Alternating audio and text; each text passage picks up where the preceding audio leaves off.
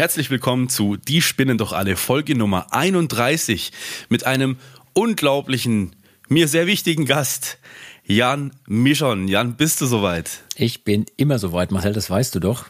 Kennst mich jetzt ja schon eine Weile. Äh, super schön, dass ich da sein darf. Vielen Dank für die Einladung. Na dann geht's los, wenn der Chris auch soweit ist. Ich bin ready. Und Intro ab.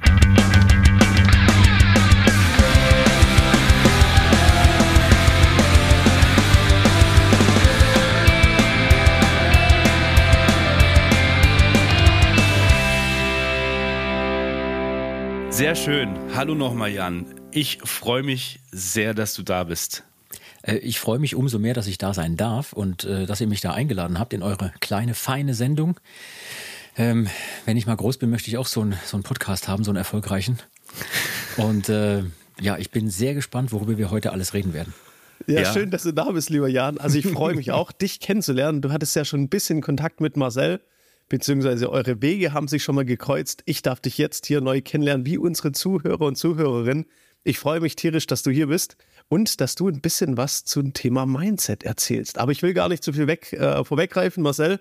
Ja, genau. Also Mindset. Wir werden mal sehen, wo es hingeht und ob Jan das überhaupt so sieht, dass es hier um Mindset geht. Erstmal kurz, Jan, woher kennen wir uns? Also erzähl mal, wer du bist, was du machst. Ähm, okay, also ich, äh, mein Name ist Jan Mischon, ich bin mittlerweile 15 Jahre alt und äh, habe seit habe seit seit vielen vielen Jahren im Musikbusiness zu tun, unter anderem jetzt seit doch vielen Jahren mit einer Truppe, die heißt Saltatio Mortis, die machen Mittelalterrock. Und in dem Kosmos haben sich die Wege von Marcel und mir gekreuzt, weil man braucht immer wieder gute Leute, die man zum Beispiel Podcast-Betreibenden wie dir, Chris, ähm, wieder ausspannen kann als Mitarbeiter. Und ähm, als der Marcel noch jung war und ganz viel Geld brauchte, hat er eine ganze Weile für uns gearbeitet und macht es hier und da immer noch, äh, fährt mit und ist wirklich Mädchen für alles.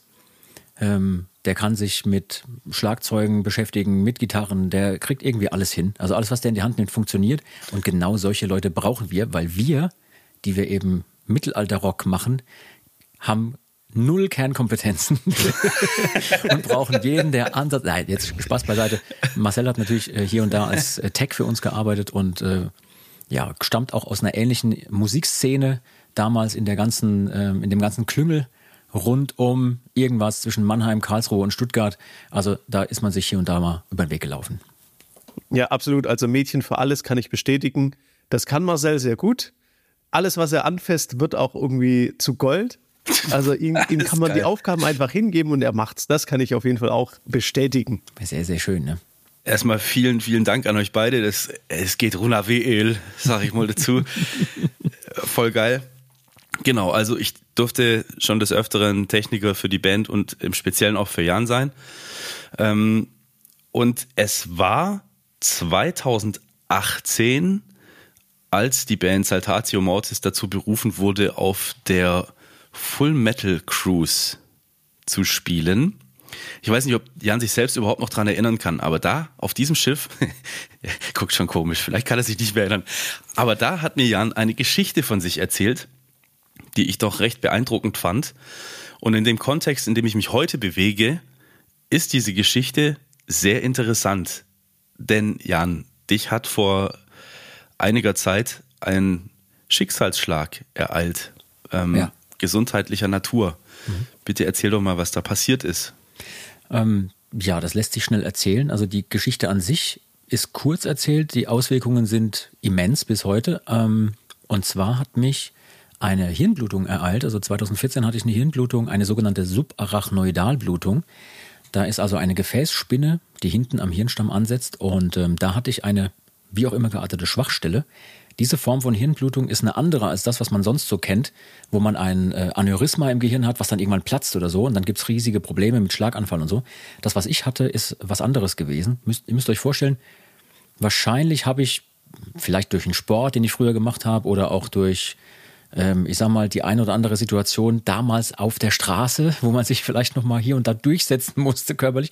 Vielleicht habe ich mal ein bisschen was auf den Kopf abgekriegt und ähm, da gab es eine Schwachstelle an meinem Hinterkopf und die hat wirklich Jahrzehnte durchgehalten und dann an einem Tag punktuell eingeblutet. Das bedeutet, man hat auf einen Schlag plötzlich furchtbare Kopfschmerzen, fühlt sich extrem elend und nach und nach konnte ich mich nicht, nicht mehr bewegen. Also es war wirklich so, als hätte man mir plötzlich Beton in die Beine und die Arme gegossen und es war wirklich so ein, oh Gott, was ist hier los? Irgendwas stimmt hier gar nicht. Ja. Und ähm, das war am ersten Tag einer Tournee. Oh. Wir wollten damals mit der Band auf Tournee fahren und der allererste Tag in Krefeld war das.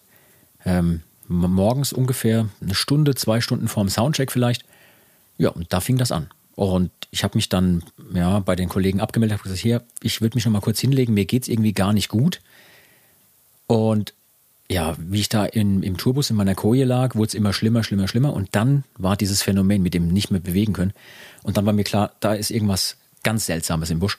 Dann habe ich meine Kollegen relativ schnell per ähm, SMS alarmiert, habe gesagt, hier kommt mal vorbei, irgendwas stimmt hier nicht. Und die äh, haben die, ja, die Situation sehr schnell erkannt und haben mich dann ins Krankenhaus bringen lassen mit einem Krankenwagen und die haben mich in die Röhre geschoben und sofort war die versammelte Mannschaft inklusive Chefarzt da, hat gesagt, also Sie bleiben jetzt mal hier. Sie hatten eine Hirnblutung, keine Sorge, die ist schon wieder rum. Die war wahrscheinlich heute Morgen irgendwo. Aber was wir jetzt checken müssen, die nächsten paar Tage, ist, äh, wie das Gehirn und der Körper reagiert, weil das Gehirn ist nicht gewohnt, einen wie auch immer gearteten manuellen Reiz zu kriegen. Ne? Der Kopf ist ja zu, das Gehirn ist geschützt und man hat normalerweise nicht diese Situation, dass auf dem Gehirn irgendein Reiz lastet. Und dadurch, dass so eine punktuell einblutende ja, Menge Flüssigkeit auf dem Gehirn drauf ist, gibt es einen manuellen Reiz auf das Gehirn und das reagiert hier und da über. Bedeutet, das schaltet zum Beispiel Bereiche ab. Es könnte Herz-Kreislauf-System sein. Das war es bei mir nicht. Bei mir war es nur in Anführungszeichen die Motorik. Und ja, das war das, was man beobachten musste. Und dann standen diese Ärzte vor mir nach dem ersten halben Tag und sagten, also, Sie sind außer Lebens Lebensgefahr, gar kein Problem, aber ähm, Ihre Karriere als Musiker, wir haben ja gerade mitgekriegt, Sie sind Musiker, Karriere ist vorbei. Laufen werden Sie wieder können, mit bisschen Glück. Und ähm, Karriere ist aber rum. Vielleicht irgendwann mal als Hobby wieder oder so. Ne? Hm. Und sechs Monate Reha Minimum, bis sie wieder einigermaßen am Leben teilnehmen können. Und ich habe das alles so gehört und dachte, ja, hier, was laberst du eigentlich? von wem sprechen die hier gerade? Ja, von wem sprechen die? Das kann ja wohl nicht ich sein, weil ich hatte bis zu dem Zeitpunkt, da können wir gleich noch drauf kommen, äh, mein Leben schon umgekrempelt. Ich hatte ein paar Jahre zuvor mich entschieden, dass das, was ich auf einem Schnappschuss von einem meiner Kollegen gesehen hatte, nämlich ein Foto von mir, dass ich das gar nicht sein möchte, weil da war ein Typ drauf, der sah ungesund aus, der war dick, der war hässlich, der wirkte so, als hätte er sein Leben überhaupt nicht im Griff. Und äh, da habe ich ein paar Jahre vorher gesagt, nee, also so will ich nicht sein. Ich krempel mein Leben mal um und habe sehr viel Sport gemacht, habe meine Ernährung umgestellt und so und habe wirklich auch sehr, sehr viel Gewicht verloren. Ich hatte davor ähm, weit über 100 Kilo bei 1,75 und ähm, habe mich, gut, ne, ganz, ganz früher viel Leistungssport gemacht, dann zwischendurch eine faule Sau geworden, gar nichts mehr gemacht, aber noch genauso gegessen, als würde man fünfmal die Woche trainieren. Mhm. So, das äh, nur so am Rande. Und die, mit diesem Mindset der, des Sports der, der Jahre davor bin ich da in dieser Situation drin und denke so, ey, was labert der, dieser Chefarzt? Ich bin doch so fit wie noch nie in meinem Leben. Ja, mir kann doch eigentlich sowas gar nicht passieren. Und in dem Moment war mir klar, dass egal was der mir jetzt erzählt, das stimmt nicht. Das stimmt mhm. nicht. Meine Wahrheit ist eine andere. Meine Wahrheit ist nämlich, pass mal auf, Kollege, ich bin Musiker, ich bin Drummer und das ist mein Leben, das wird auch nicht aufhören. Und ich bin sportlich, ich bin fit, ich kann mich bewegen. Jetzt gerade nicht, aber das kommt wieder. Am dritten Tag nach der Hinblutung habe ich angefangen, ähm, mich auf der Station zu bewegen. Am vierten Tag habe ich angefangen, auf der Station Yoga zu machen wo sie mir alle gesagt haben, ich soll bitte liegen bleiben. Herr schon, bleiben Sie liegen, Sie sind noch krank. Ich so, nee, nee, ich muss mich bewegen. Dann bin ich spazieren gegangen am fünften Tag und sechsten Tag. Da ging es erst nur über die Station, am sechsten Tag schon einmal ums Krankenhaus und am siebten Tag habe ich gesagt, ich möchte gerne entlassen werden, bitte. Ach, am, achten, am achten Tag haben sie mich entlassen und vier Wochen später habe ich meine erste Show wieder gespielt. Also äh, entgegen aller Annahmen der Mediziner. Das klingt, Ganz es genau. klingt wirklich unglaublich. Und ich muss gestehen, es klang auch damals auf dem Schiff für mich unglaublich, weil Subarachnoidalblutung, hast du mhm. gesagt, mhm. das klingt, das klingt schon äh, mit Verlaub, das klingt schon nach Tod irgendwie. Das klingt, das klingt schon ganz übel, ja. Und es gibt auch tatsächlich einige Fälle, die das nicht überleben. Genau sowas. Also da gibt es zum Beispiel das Phänomen, dass dann eben nicht die Motorik ausgeschaltet wird, sondern ja, Herz-Kreislauf-System. Und dann ist, ist aus. Dann ist sowieso rum. Ist vorbei, ne? Und das war mein Glück. Und der Arzt dort auf der Station sagte mir auch, dass die Tatsache, ähm, zwei, drei Jahre vorher schon mit dem Sport angefangen zu haben, mir durchaus den Arsch gerettet haben könnte. Weil er sagte, ah ja, das hat sie jetzt getroffen, das hätte sie irgendwann sowieso getroffen, weil, wie gesagt, eine erworbene Schwachstelle am Hinterkopf irgendwo im, im Gefäßsystem. Und wäre es in dem Jahr nicht gewesen, dann vielleicht in dem nächsten oder fünf Jahre später oder in zehn Jahren. Aber er sagte, ja, sie waren jetzt gerade die fitteste Version ihrer selbst. Das hat sie jetzt in dem Moment getroffen und der Körper konnte es irgendwie stemmen. Um, ich habe aber tatsächlich in den vier Wochen, die ich dann mich hochtrainiert habe bis zu meiner ersten Show, habe ich schon gemerkt, dass Dinge anders sind. Und die merke ich auch bis heute. Also als Drummer, Marcel, du spielst ja auch Schlagzeug, als Drummer weiß man, wie wichtig beide Seiten sind. Meine linke Seite ist nach wie vor schlechter als vorher. Aha. Ja, so ein bisschen zumindest. Nicht viel, also so, dass ich das merke, sonst kriegt es wahrscheinlich kaum einer mit. Aber das merke ich. Also linke Hand muss ich ein bisschen andere Technik äh, irgendwie so ein, üben für Sogar mich, umstellen. So einschneidend. Ja, also jetzt nicht so, dass man sagt, nein, mein Gott, ich habe jetzt aber hier irgendwelche Lähmungen, das gar nicht. Aber das Gefühl ist ein anderes. Also das mhm. Spielgefühl, sowohl linke Hand, linker Fuß und so ein bisschen anders. Bin nicht mehr so der ähm, High-Speed-Metal-Drummer, der ich auch früher nicht war. nein, aber ähm, alles in allem war das natürlich ein einschneidendes Erlebnis, mit dem man erstmal umgehen muss. Und was dann auch im Nachgang für mich ganz, ganz viele Dinge gerade gerückt hat, gerade in meinem Kopf auch. Ja. Also, aber das zeugt ja richtig von Willenskraft. Ich meine, wenn ein, ein Arzt dir sagt, hey, sechs Monate Reha und dann kannst du vielleicht wieder normal laufen und du machst es einfach mit deiner Willenskraft, vielleicht durch deine Motivation, hast du dir irgendwie ein Ziel gesetzt, dass du dich wieder auf der Bühne siehst oder hast du einfach nur gesagt, hey, das ist nicht meine Wahrheit, äh, mein Körper kann das schneller?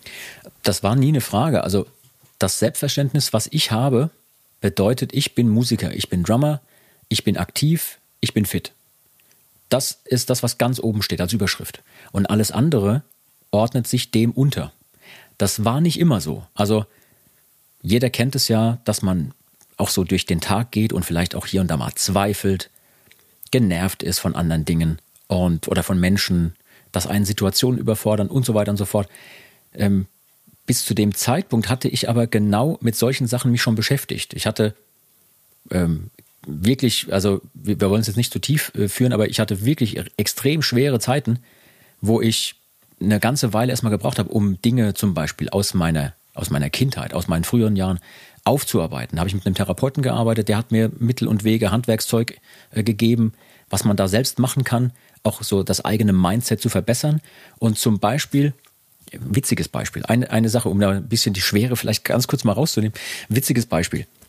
Zu einer Zeit, als ich noch Unmengen an der Musikschule unterrichtet habe, weil man muss ja Geld verdienen und nebenbei noch in der Gastronomie gearbeitet habe und drei, vier, fünf Bands gleichzeitig, habe ich irgendwann gemerkt, mein, das ist, das ist ja schon ganz schön viel, was man da so alles tun muss, damit erstens das Bankkonto nicht ganz leer wird und man zweitens doch seinen Traum weiterleben kann. Weil diesen Traum zu leben, das war für mich nie verhandelbar. Also ich bin Musiker. Das habe ich auch immer erzählt. So, ich, ich werde Musik studieren, habe ich schon als, als Jugendlicher gesagt. Meinten alle immer, ja, du meinst, du willst Musik studieren. Ich sage, nee, nee, nee, nee, ich werde das machen. Ist mir scheißegal wie und wo, ich werde das machen.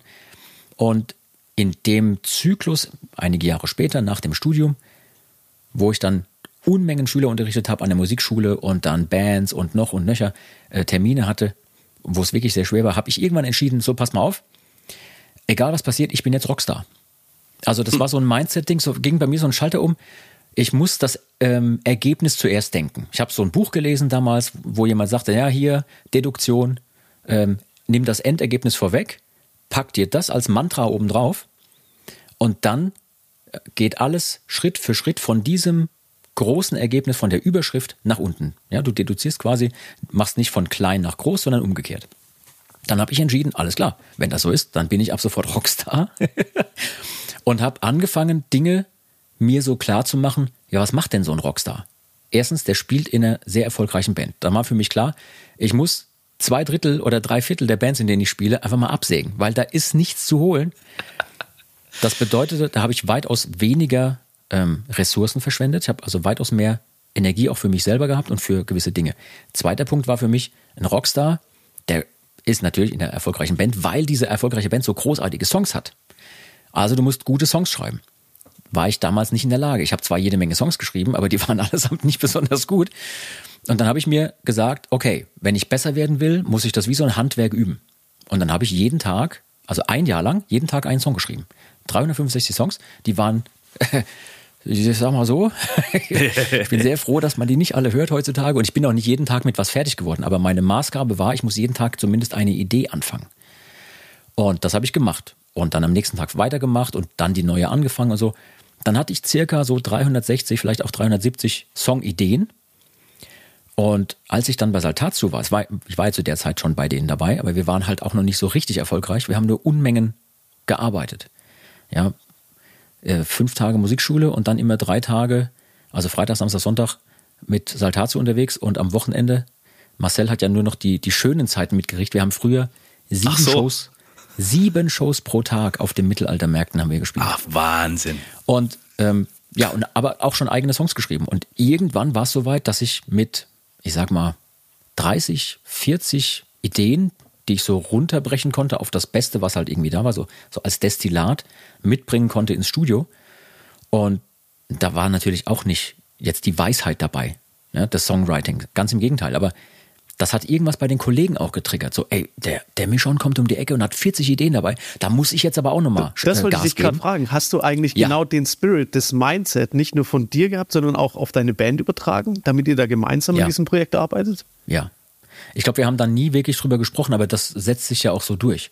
Und für mich war dieses Band-Ding immer auch so Teamarbeit. Also ich bin auch nach wie vor, ich bin super gern Teamplayer. Ich weiß genau, äh, ich als Solo-Karriere, das wäre maximal langweilig. Ich brauche gute Kollegen, die mit mir sowas an den Start bringen.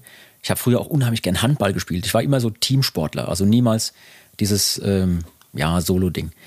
Aber ja, das hat damals zumindest bei mir was gemacht. Das Mindset vorne ransetzen und dann zum Beispiel sagen, okay, von, nee, ich bin Musiker, ich werde Musik studieren und dann das nächste, ich werde in einer erfolgreichen Band spielen, ich mache dies, ich mache jenes. Ich bin jetzt ab sofort Rockstar und mich haben, muss man auch ehrlich sagen, ich habe das ja so in der Form zwar nicht kommuniziert, aber mich haben ja trotzdem unheimlich viele Leute ausgelacht zu der Zeit. Ich habe bei Saltatio angefangen, da waren wir in der Situation, haben Clubs gespielt, äh, überschaubare Größe.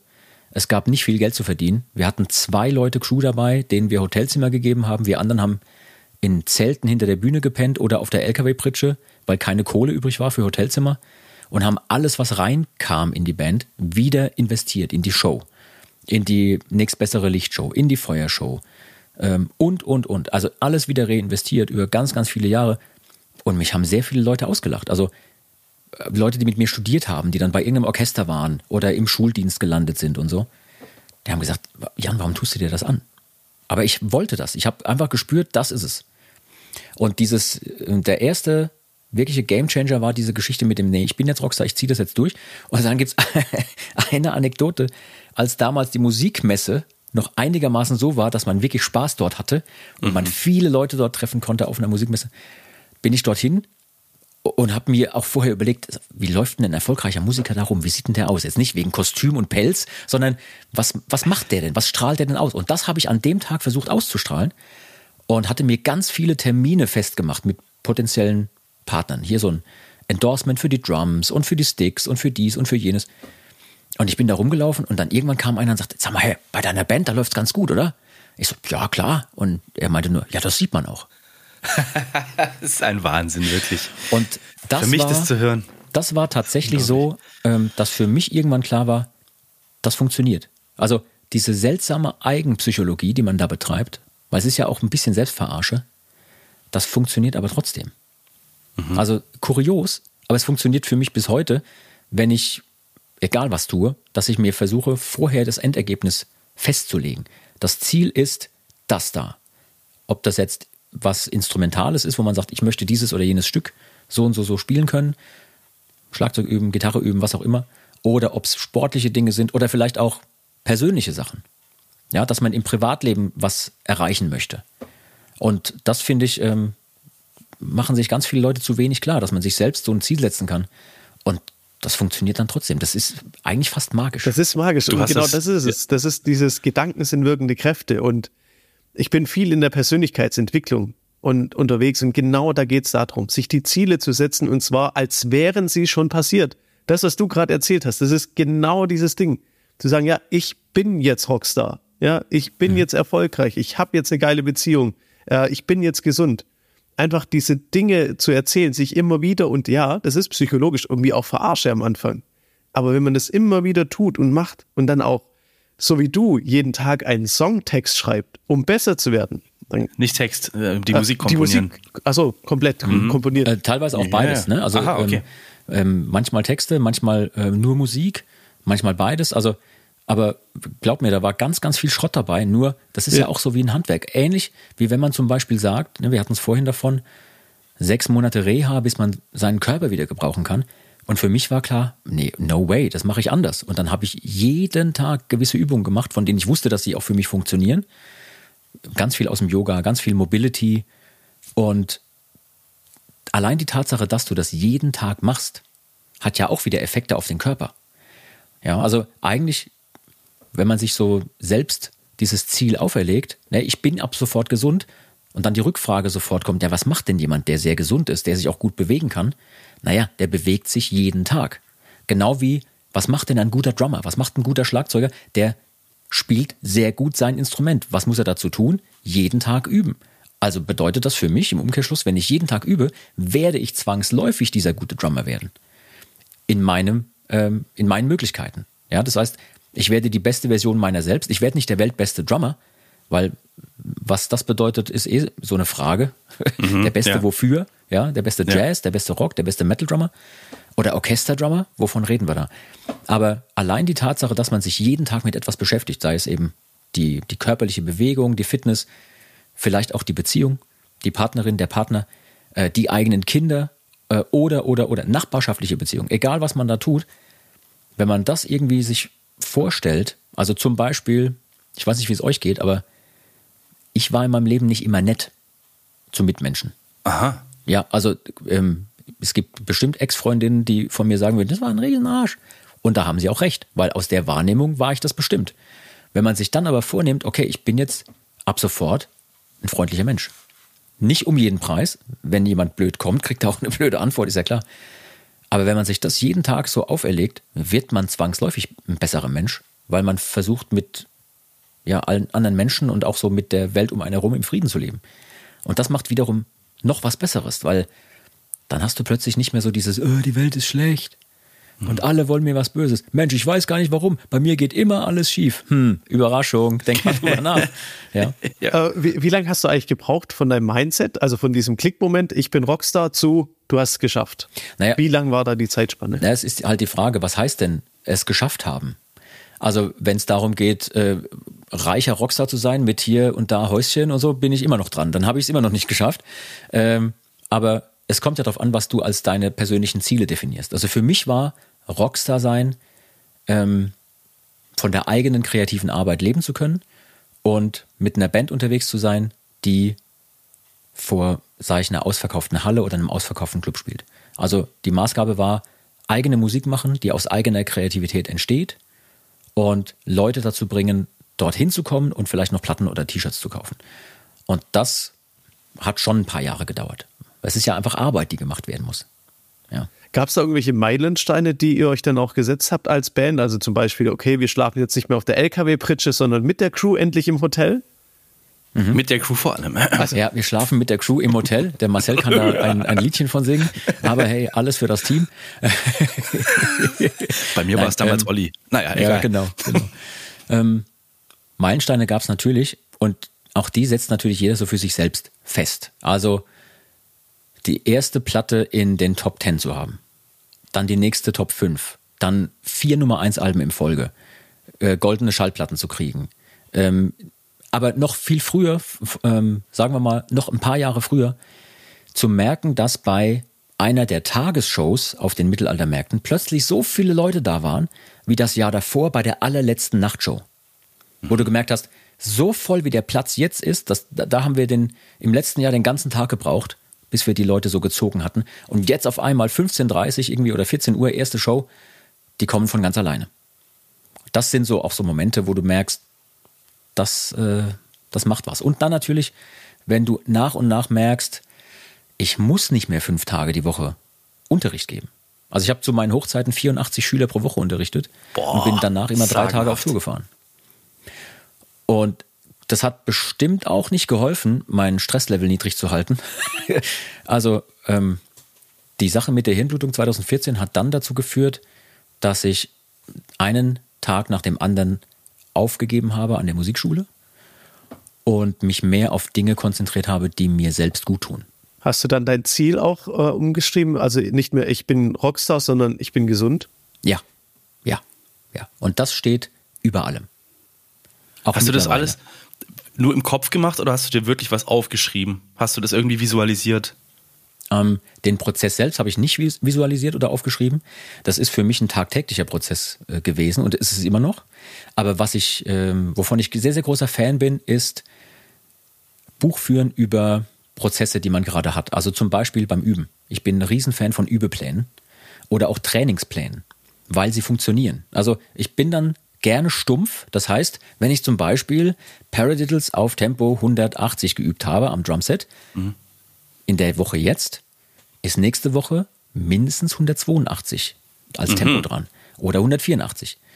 Ja, weil diese Woche mhm. war 182 gut möglich mit einer sauberen Technik, ohne dass man verbissen spielen muss, sondern gefühlt auf einer Skala von 1 bis 10 eine Belastung von 7 oder 8.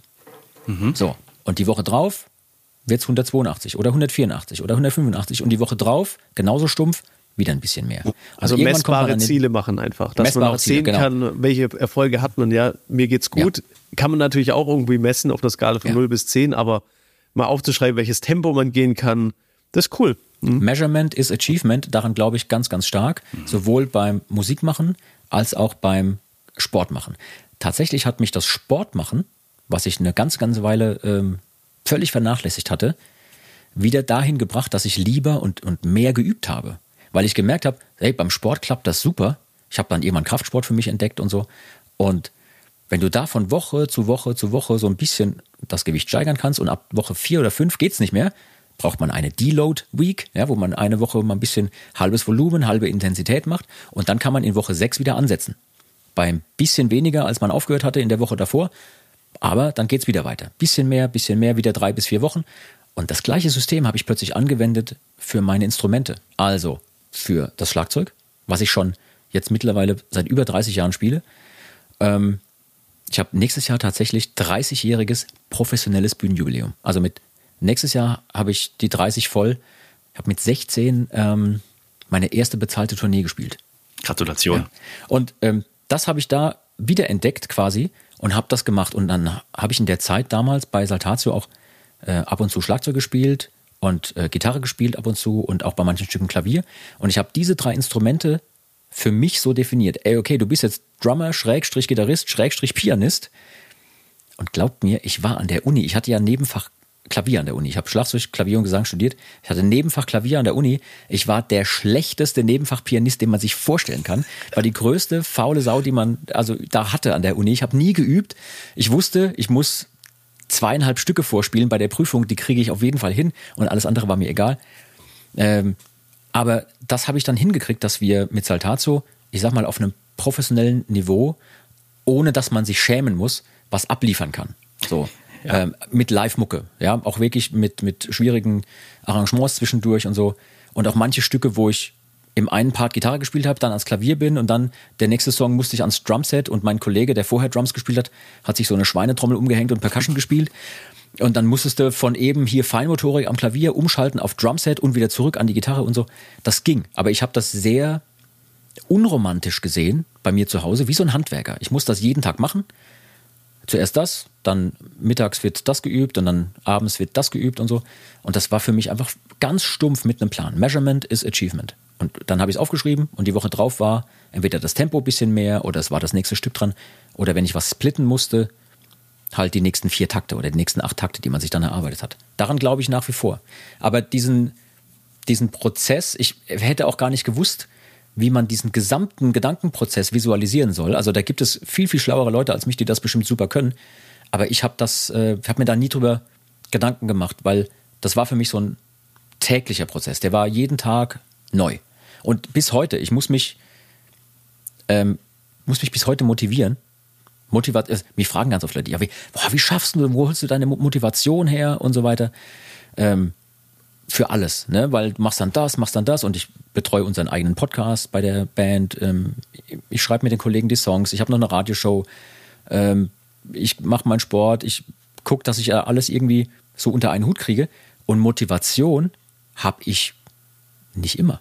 Es gibt Tage, da habe ich null Bock. Da stehe ich morgens auf und denke so, ihr könnt mich alle mal hinten rumheben. Ich mache heute gar nichts. Ich lege mich auf die Couch und äh, mache mir hier äh, Netflix an oder sonst irgendwas.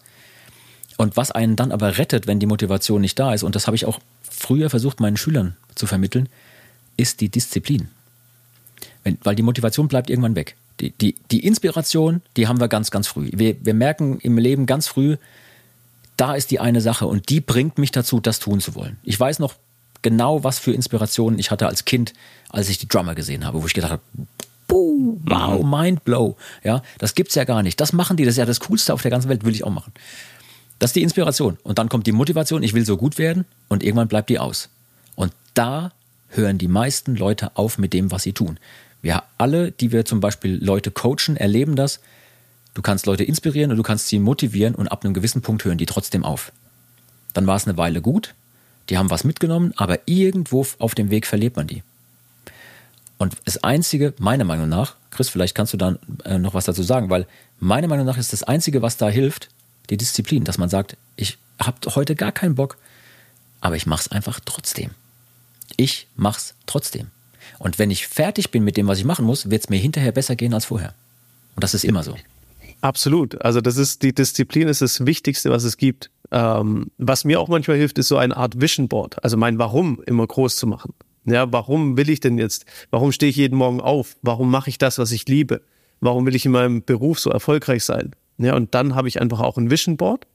Hängt einfach so ein DIN A4-Blatt mit ein paar äh, lustigen Bilder drauf, was ich erreichen möchte dieses Jahr. Und das motiviert mich dann wieder. Aber ganz klar, die Disziplin ist das Größte, was es gibt. Und ich muss mal sagen, Chris, das Wort ja. Disziplin ist bei uns im Coaching-Kontext noch nie gefallen. Mhm. Ich glaube, wir haben in diesem Podcast noch nie das Wort Disziplin verwendet. Das machen auch viele nicht. Deswegen mhm. sind viele Coaches nicht so erfolgreich, glaube ich. Aber ja, ich kenne die Disziplin aus dem Fußball. Ja, mhm. äh, ich war Schiedsrichter. Also es, für mich ist Disziplin das A und O, wenn man irgendwie mhm. mit anderen Menschen umgehen will. Das ist natürlich aber auch ein bisschen ein verbrannter Begriff, weil Disziplin ist uncool. Denn, hey, wir können das doch alle irgendwie anders hinkriegen. Warum dieser Zwang und so? Und Disziplin ist ein falsch verstandenes Wort. Ähm, es gab vor vielen, vielen Jahren mal ein Buch ähm, von einem ehemaligen Schulleiter, das Lob der Disziplin. Das war so ein Internatsschulleiter und der war auch sehr umstritten, weil er in so einem, ich glaube, Salem hieß, hieß dieses Internat. Und der war sehr umstritten, weil klar, die haben da total erfolgreiche Schüler hervorgebracht, aber das schwang immer so mit, ah, die sind ein bisschen zu hart drauf dort. Und der hatte dieses Buch geschrieben, ich habe das irgendwann gelesen und habe mich da sehr drin wiedererkannt, obwohl ich nie auf einem Internat war oder so. Aber so dieses, nee, mach einfach deine Routinen jeden Tag und ab einem gewissen Punkt werden diese Routinen sich verselbstständigen dann musst du plötzlich nicht mehr nachdenken, sondern du machst sie einfach, weil sie zum Tag dazugehören. Und allein dadurch, dass du auftauchst, ja, you show up jeden Tag, du kommst jeden Tag einfach hin zu deiner Übung, zu deiner was auch immer. Und wenn du das zehn Tage lang gemacht hast, ey, hast du schon zehnmal was gemacht, was jemand anderes vielleicht nicht gemacht hat. Und wenn es dann einmal nicht klappt, hey, so what, dann ist das so. Aber Disziplin rettet einem den, den Hintern, wenn man die Motivation zwischendurch verliert. Motiviert sein kann jeder. Jeder. Ohne Scheiß. Egal mit wem man redet. Wenn du als Coach auch selber aktiv bist, du kannst Leute motivieren, die rennen danach mit dir sonst wohin, die machen irgendetwas, die, aber wichtig ist ja, was passiert, wenn, wenn man weg ist als Coach. Oder wenn, ja, in dem Fall die Motivation einfach nicht mehr da ist. Ja, genau, muss man gucken, wie, wie man sich selber dann quasi da aus dem äh, Schlamassel zieht immer. Ja. Ähm, ja, ich, ich nenne es auch ganz liebevoll bei mir Arschtritt-Training manchmal. Mhm. Also, weil manche Menschen brauchen einfach diesen Arschtritt. Da musst du manchmal die Hölle heiß machen, dann fangen sie an zu laufen. Stimmt, das habe ich schon öfter gehört, dass du sagst, die Hölle heiß machen. Ja. Kurz mal. Das Schwierige ja. ist natürlich, dass das trotzdem dann eine Motivation von außen oder beziehungsweise die Disziplin von außen ist. Und wenn ich eine Sache gemerkt habe in den Jahren an der Musikschule zum Beispiel, die erfolgreichsten Leute, die auch über Jahre weitergemacht haben, Und ähm, nur zum Verständnis, mit erfolgreich meine ich jetzt nicht, dass die eine riesen Karriere gemacht haben. Das sind die wenigsten. Sondern erfolgreich ist für mich auch jemand, der zum Beispiel über 10 oder 15 oder 20 Jahre so ein Schlagzeug ähm, als sein Hobby begreift. Wo er einfach abends nach der Arbeit rangeht und sich 10 Minuten oder 20 den Kopf freitrommelt. Das ist Erfolg. Wenn der dieses Instrument weiterspielt und es ihm dadurch besser geht und er weniger äh, mit der Ollen zu Hause rumschreit äh, oder, oder entspannter am nächsten Tag wieder äh, zur Arbeit geht oder mit seinen Kids umgeht, dann ist das schon ein Riesenerfolg.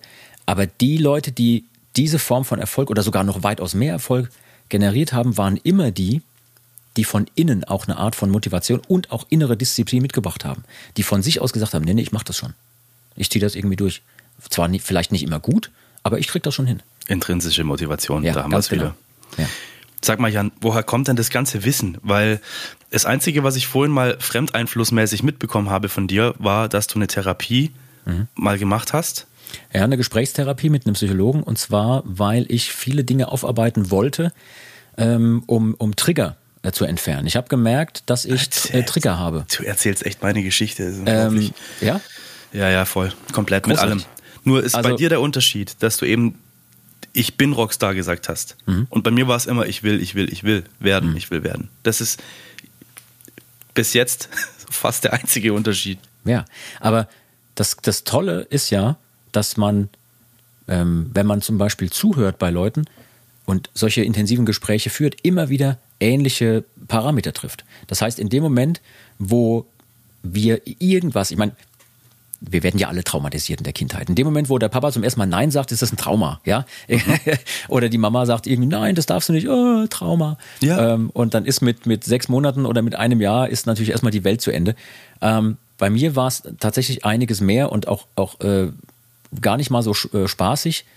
Das musste ich aufarbeiten. Also da waren viele, viele Dinge, die waren äh, nicht okay. Ähm, ich kannte die nie anders. Für mich war das normal. Ich bin aus allen Wolken gefallen, dass ich irgendwann gemerkt habe, okay, das war die Ausnahme, weil normalerweise bei anderen Familien läuft das alles irgendwie anders. Und ich habe aber diese, diese Triggerpunkte, die es dann gibt aus so einem Leben in, ich sag mal, wirklich schwierigen Umständen, die habe ich mitgenommen in mein übriges Leben. Das bedeutet, manchmal hat es gereicht, dass jemand einen Satz sagt, der für sich betrachtet überhaupt nicht schlimm ist und der auch eigentlich von außen betrachtet gar nichts auslösen sollte. Das hat bei mir einen Knopf gedrückt, wo ich entweder ausgerastet bin oder äh, massiv sauer war oder eingeschnappt oder ich mich drei Tage lang mit einer halben Depression auf die Couch legen musste, weil klar war, meine Güte, irgendwas, irgendwas stimmt doch hier nicht. Ja, das, das kann doch, das hat doch mit der Situation nichts zu tun, die jetzt gerade war. Meine Reaktion steht in keinem Verhältnis zu dem, was da eigentlich passiert ist. Und jetzt kann man über Jahre das immer wieder so mitmachen und auch die nächste und die nächste und die übernächste Beziehung scheitern sehen, ja, mit einer Partnerin zum Beispiel oder auch im persönlichen Bereich mit Freunden und sich immer sagen, ja, die Welt ist ungerecht und immer ich, immer ich, ich mhm. armer Typ. Oder, und das ist mir ähm, passiert quasi, also irgendwann hatte ich so diese, diesen Moment von, ey, ich glaube, das liegt an mir. Und ich glaube, da gibt es Dinge, die stehen in keinem Verhältnis. Also muss ich rauskriegen, was das ist um zumindest zu verstehen, was meine Triggerpunkte sind. Und glaub mir, ähm, ich habe die immer noch. Die sind natürlich noch da, die sind ja nicht weg. Aber ich weiß mittlerweile, zumindest zu einem Großteil, welche das sind und kann damit umgehen und kann mich dann in so einem Moment, wenn sowas kommt, kurz innerlich zurückstellen, mir die Situation von außen angucken. Und das ist etwas, das habe ich äh, in dieser Gesprächstherapie mit dem Psychologen gelernt. Ähm, einen Schritt zurückgehen, das Bild von außen betrachten, atmen und sich dann kurz überlegen, wie eine Reaktion eigentlich aussehen kann. Und diese fünf Sekunden oder so ähm, funktionieren wunderbar. Und mittlerweile ist es eher so ein Selbstläufer. Das, da muss ich jetzt auch gar nicht mehr so arg viel drüber nachdenken, ähm, je nachdem, wie intensiv die Situation ist. Ne? Also wenn man einen richtig schlimmen Stress zu Hause hat und die Frau quasi die richtigen Triggerpunkte drückt, weil sie weiß, okay, die funktionieren, Absolut. Dann also, schon mal, das, was du gerade erzählst, Jan, das sind so, so die Glaubenssätze. Hatten wir in unserer letzten Folge, haben wir darüber geredet. Glaubenssätze, mhm. Kindheitswunden, die man als Kind mhm. gehört hat. Du kannst das nicht, du bist nicht gut genug, du schaffst mhm. das eh nicht. Und diese Dinge kommen immer wieder, immer wieder nach oben immer im Laufe wieder. des Lebens, ja. bis ja. man endlich mal hinguckt. Ja, und mhm. das als Beobachter sieht, so wie du es dann auch gelernt und gemacht hast, einfach mal zu gucken, okay, was macht es eigentlich mit mir? Und dann gibt es ja. Tools, wo man das auch auflösen kann. Damit In einem Wort kein, Wusa. damit man da einfach keine Resonanz mehr hat. Ja, damit das einfach, damit man da keinen Puls mehr auf 180 hat, wenn ja. man sowas merkt.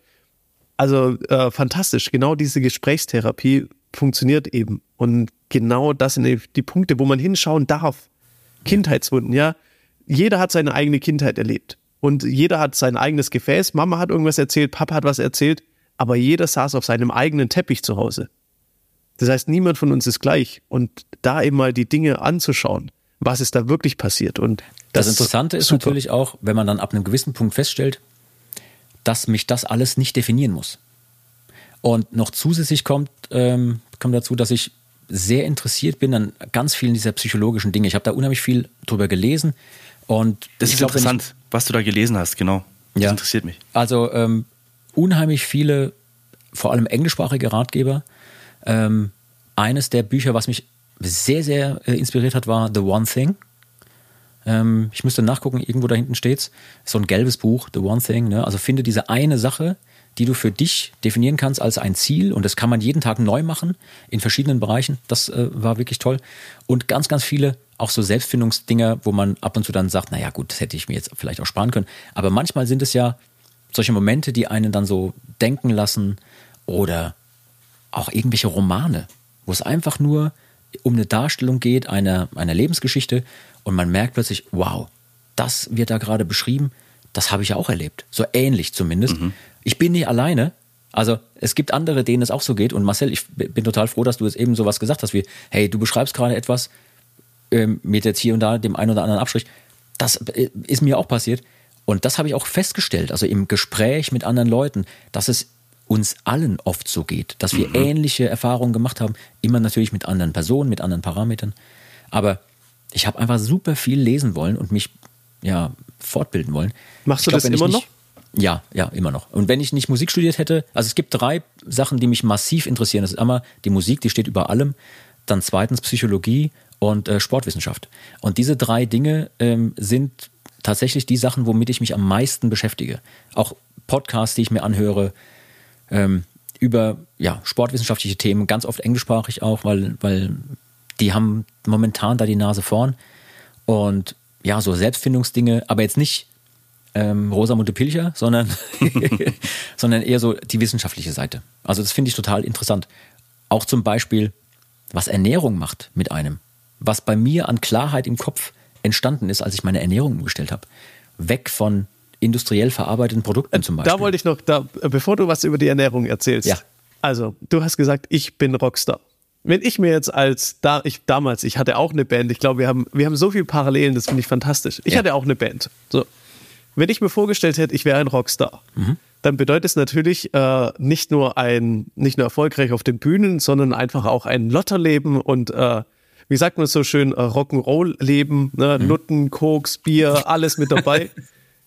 Sex, Drugs, genau, Rock'n'Roll, ne? Ja. Äh, danke, das war eigentlich der Begriff. Ja. Ist ja. bei mir schon raus. Wie genau hast du das dann definiert für dich? Also Nutten und Koks hatte ich beides nicht. Ich habe tatsächlich null Drogenerfahrung in meinem Leben, außer jetzt mal Alkohol zu trinken. Äh, ich habe noch nie in meinem Leben geraucht. Äh, weder normale Zigaretten noch irgendwelche Entspannungskräuterzigaretten. Noch, noch nie, habe ich wirklich null Erfahrung.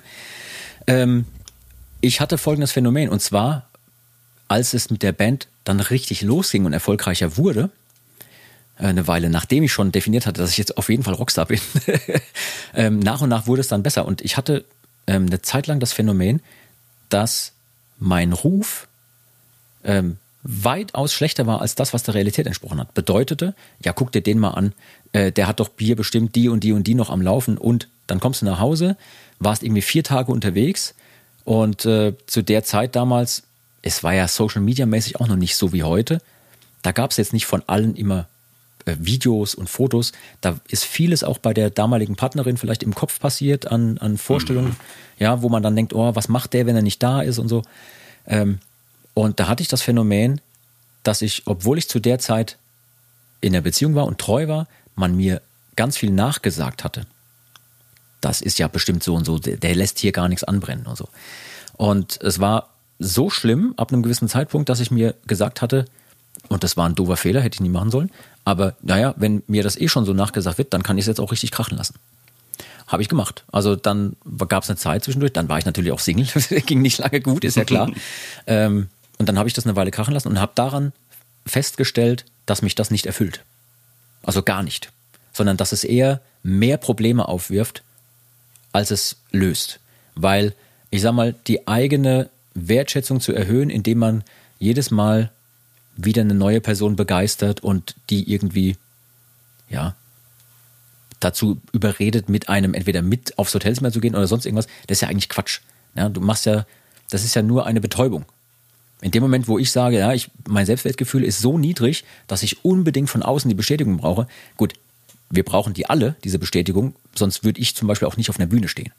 Ja, wenn ich mit mir selber im Reinen wäre, würde ich hier sitzen und äh, einfach nur das Fenster rausschauen und mich freuen, dass es so schön ist da draußen und dass ich so toll bin. Mhm. Aber man geht jedes Mal auf eine Bühne und sagt, komm, klatscht mal dafür, dass ich da äh, Bum Chuck auf einer Trommel spiele. Aber ähm, der Punkt ist natürlich schon der, dass man, ähm, also das gerade ich auch in der Zeit, ich habe da nichts anbrennen lassen, eine Weile, habe aber relativ schnell gemerkt, dass mich das nicht erfüllt. Und dann war es auch gut. Ja, ich bin auf der einen Seite froh, dass es diese Zeit gegeben hat, weil das Schlimmste ist, glaube ich, wenn man denkt, man verpasst irgendwas. Und das ist nicht cool. Und Fear wenn du merkst, dass da ist es wieder. genau, und wenn du merkst dann, hey, du verpasst eigentlich nichts, du kannst das alles, was du dir ausmalst, alles mitnehmen und es ändert trotzdem nichts daran, wie du über dich selbst denkst oder wie man sich selber fühlt, dann beginnt der eigentlich richtige Prozess und der wichtige Prozess, nämlich dass man an sich selbst arbeitet und dass man auch mal aushält, mit sich selbst alleine zu sein. Mhm. Ja, in einem stillen Raum, ohne Buch, ohne Social Media, ohne sonst irgendwas, mit dem eigenen Gedankenkonstrukt im Kopf, dass man das aushält. Das ist mit das Schwierigste. Sind die Kollegen von deiner Band eigentlich genauso beim, beim Be Bewusstseinskreieren, Erschaffen, Mindset oder äh, bist du da äh, das schwarze Schaf? Nee, also wir sind sieben Leute in der Band und wir sind alle unterschiedlich. Und da ist jeder an einem anderen Punkt in seinem Leben. Weder der eine ist besser als der andere, noch ist irgendjemand schlechter als der andere. Das ist einfach, wir sind so viele unterschiedliche Charaktere und wenn man die Crew dann noch oben drauf nimmt, kommen nochmal mindestens genauso viele unterschiedliche, aber sehr interessante Charakter dazu. Ähm, da das möchte ich, wenn ja. ich das, wenn ich darf, bei Saltatio ist das echt erstaunlich, weil auch wenn Jan jetzt gerade so ein bisschen gegrinst hat und du denkst, da wird schon der ein oder andere Halotri dabei sein, äh, natürlich, das sind sie alle, aber alle also erstmal fantastische Leute und dann aber auch Experten auf irgendeinem Gebiet. Ne, ob das der Sänger ist, der nebenbei ein hervorragender Kampfsportler ist, ob das der liebe Frank ist, ein unfassbar erfolgreicher Business-Typ, ja, der würde ich schon sagen, so auch in deiner Richtung ganz gut unterwegs ist. Ihr zwei ja, seid Frank euch da. und ich sind uns da sehr ähnlich. Ja. Genau, ihr seid euch relativ ähnlich für mich von außen betrachtet.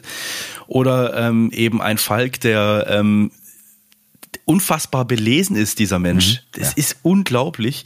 Also es sind alles ganz, ganz tolle Charaktere. Der Tourmanager, Kai, was für ein unglaublicher Kerl. Auch der ist belesen wie die Sau, ja.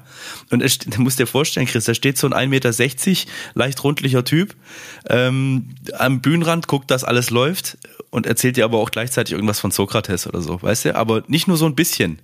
Der kennt sich aus. Das sind wahnsinnig intelligente Leute bei Saltatio. Das ist sehr zu genießen dort.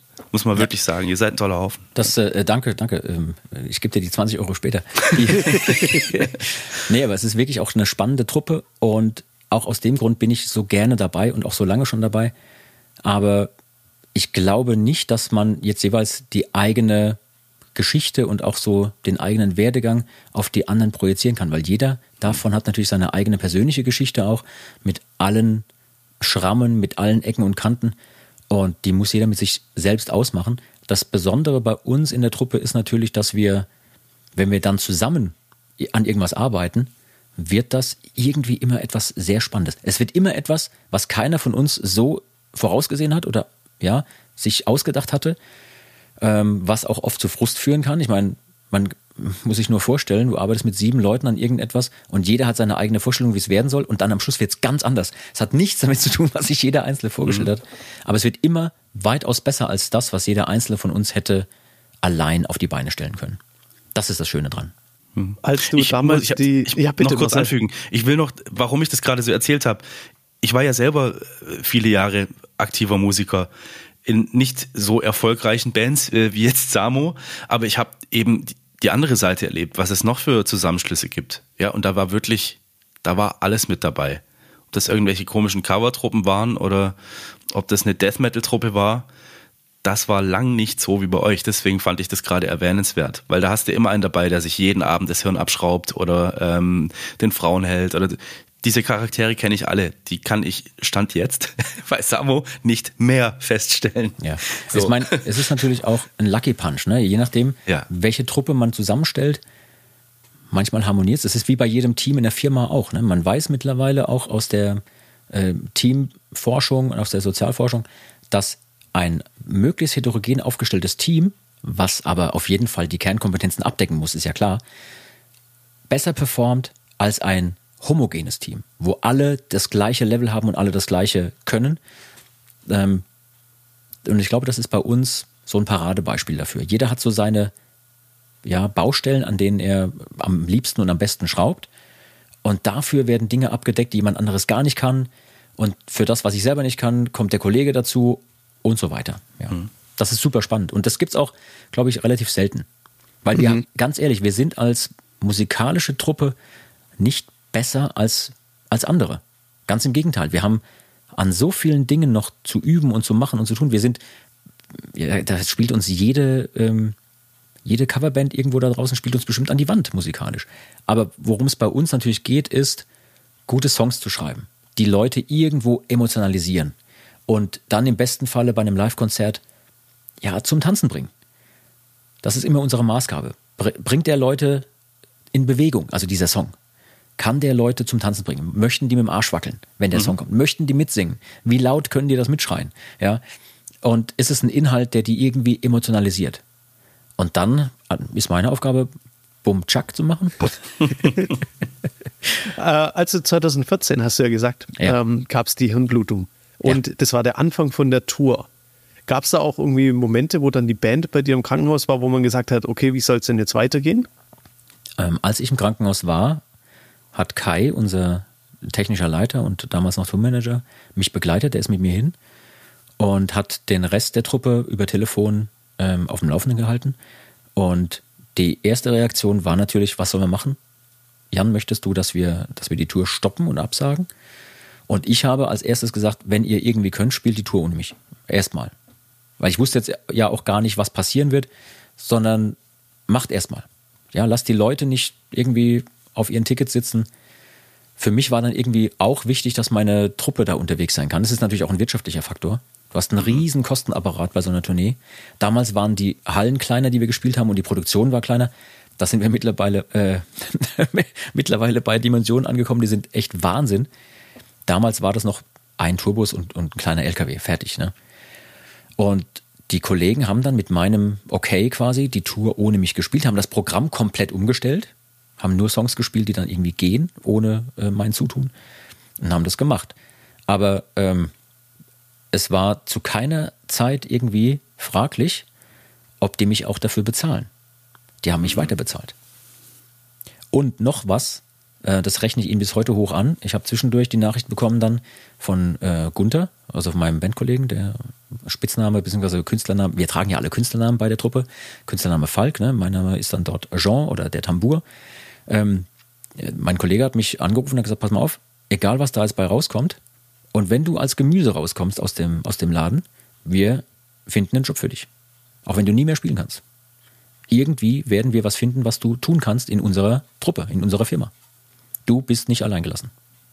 Hat dir das, das war ein geiler Moment. Beim, beim Wieder, Wiederfinden deiner Kräfte?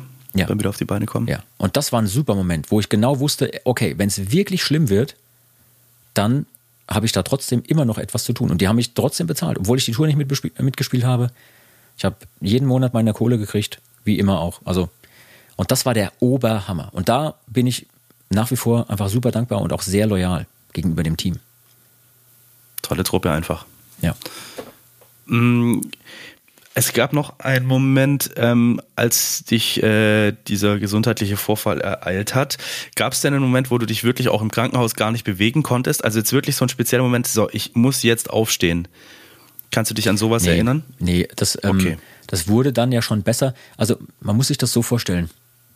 Du liegst da in so einem Bett Und es ist wie der aller, aller schlimmste Muskelkater, den man sich vorstellen kann. Mhm. Gepaart mit, oh mein Gott, ich bin so müde. Ja, das ist das Gefühl. Alles tut weh. Man kann sich schon irgendwie bewegen, aber es ist alles anstrengend. Aufstehen ist anstrengend. Jede Bewegung muss konzentriert irgendwie laufen. So der Körper sagt einfach, na nee, lass mal. Und das war auch ganz gut am Anfang, dass man erstmal mir gesagt hat, nee, bleiben Sie erstmal liegen, ruhen Sie sich aus. Und die ersten zwei Tage war das auch super wichtig. Ne, da war ich auch noch auf der Intensivstation. Da musste man alles immer äh, überwachen. als ehemal, äh, ganz, ganz kurze Geschichte, als ehemal, äh, warte ganz kurz, ich muss mal kurz hier äh, spülen. Also ich stelle mir das gerade vor, wie auch bei Kill Bill, da gibt es ja auch diese eine Szene, wo, wo die wo, äh, im ja, Krankenhaus ja. liegt und dann langsam genau. so die Zehen bewegt und die Füße so, bewegt. So, also so schlimm war es bei mir nicht. Also es war schon weitaus besser, aber ähm, witzige Geschichte nebenbei. Ähm, in dem Moment ähm, Jetzt habe ich ganz kurz den Faden verloren, weil hier irgendwas aufpoppt bei mir. Was ist das denn? Ihr habt gerade wahrscheinlich kein Dings gehört, ne? Das sind die Zeichen der Engel. Die Engel glaub, sprechen oh gerade. Ja, Jan, damit darf ich mich hier rumschlagen. Der Kerl redet mit Engeln. Der kommuniziert mit Engeln, wirklich. Aber ich habe für mich gelernt, mich nicht triggern zu lassen und es funktioniert für ihn, ist in Ordnung. Also ne, nur, dass du mal kurz Bescheid weißt, so läuft die es Zeichen, hier. Die Zeichen der Engel, das ist, äh, das ist sehr gut. Ähm, ja. So, wo waren wir eigentlich? Ja, du hast irgendwas äh, verloren. Der Kill Bill-Moment. Ähm. Der Kill Bill-Moment, ja. Nee, wenn, wenn du so anfängst, dich, dich wieder bewegen zu können und so, und dann ist das Aufstehen natürlich schwer. Ne? Und als ehemaliger Leistungssportler habe ich das Phänomen, dass mein Ruhepuls extrem niedrig ist. Und ich lag da in diesem Krankenhaus, die haben mich in jeder Nacht ständig geweckt, weil die dachten, mein Kreislauf haut ab. Ja, ich war ja da äh, angeschlossen hier an Herzmonitor und so. Und dann immer, wenn der Puls unter 45 ging, wurde ich immer aufgeweckt. Herr Mischon, wachen Sie auf, Ihr Puls ist nicht. Ich so, Leute, lass mich doch einfach mal schlafen. Aber wenn ich hier zu Hause liege, habe ich wahrscheinlich auch nicht mehr als irgendwie 44 Puls oder so. Aber ähm, ja, das, das war so ein Moment, wo ich dachte, ja, okay. Und nach drei Tagen dann konnte ich ja auf die normale Station und dann hatte ich auch keinen Herzmo äh, Herzmonitor mehr. Dann wurde es dann besser. Da konnte ich dann auch mal nachts durchschlafen. Aber was man gemerkt hat auf jeden Fall, also wie es mir zum Beispiel äh, ergangen ist, der Kreislauf, nachdem man so zwei, drei Tage nur gelegen hat, das war schwierig. Also das erste Mal richtig aufstehen und dann die ersten paar Meter laufen und dann ging erstmal so der Tunnel zu, ne, der schwarze Tunnel. Das, das war erstmal auch erschreckend, so von wegen, wow, was ist denn hier los? Ja, weil man kommt so aus dem, hey, ich bin fit und so und kann mich bewegen und alles ist gut und dann versuchst du einfach nur aus dem Bett aufzustehen und vorne geht der Schirm zu. Ja, aber das war nur ein Tag. Eine Sache habe ich noch. Du bist vor einer Weile umgezogen. Ist ja jetzt egal wohin, darum geht es gar nicht. Mhm. Äh, ich will darauf hinaus, hat dein Umfeld eine direkte Wirkung auf deine Leistungen, auf dein Tun? Also ja. aus, aus deiner Person, aus deiner Sichtweise? Unbedingt. Unbedingt. Also es gibt ja diesen, ich weiß gar nicht, von, von wem das Zitat stammt. Es gibt diesen Spruch, ähm, du bist der Durchschnitt der fünf Leute, mit denen du am meisten Zeit verbringst. da ne? haben wir gestern drüber geredet, also für euch letzte Woche im Podcast Folge. drüber geredet. Mhm. Genau diesen Satz habe ich da losgelassen. Bitte, bitte, erzähl. Ja. Daran glaube ich definitiv. Also in dem Moment, wo man sich in einem Umfeld bewegt, was einem mehr Energie entzieht, als es einem positive Energie gibt, sollte man da weg oder die Menschen nicht so nah an sich ranlassen oder sogar aus dem Leben tilgen. Und ehrlicherweise habe ich genau das gemacht. Also in dem Moment, wo ich gemerkt habe, dass wenn es von heute auf morgen vorbei sein kann mit deinem Leben, du hast nicht damit gerechnet, willst gerade mit deiner Band auf geile Tournee fahren und dann hier so klack, Schlag in den Nacken, im wahrsten Sinne. Wenn es von heute auf morgen vorbei sein kann, dann kannst du auch gefälligst so leben, wie es dir gut tut. Und dann kannst du auch gefälligst den ganzen Energievampiren mal sagen, dass sie sich woanders ihre, ihren Stoff holen sollen. Nicht mehr bei mir. Bedeutet, ich habe ähm, persönliche Brücken abgebrochen. Ich bin woanders hingezogen. Nicht alles jetzt direkt. Also ich habe jetzt nicht innerhalb von einer Woche alles abgebrochen. Das war dann ein Prozess, der hat schon eine Weile gedauert, weil man muss sich ja auch nach und nach bewusst werden, was man tun möchte. Ja, aber das habe ich getan. Also persönliche Brücken abgebrochen, ähm, Beziehungen verlassen, mhm. und woanders hingezogen.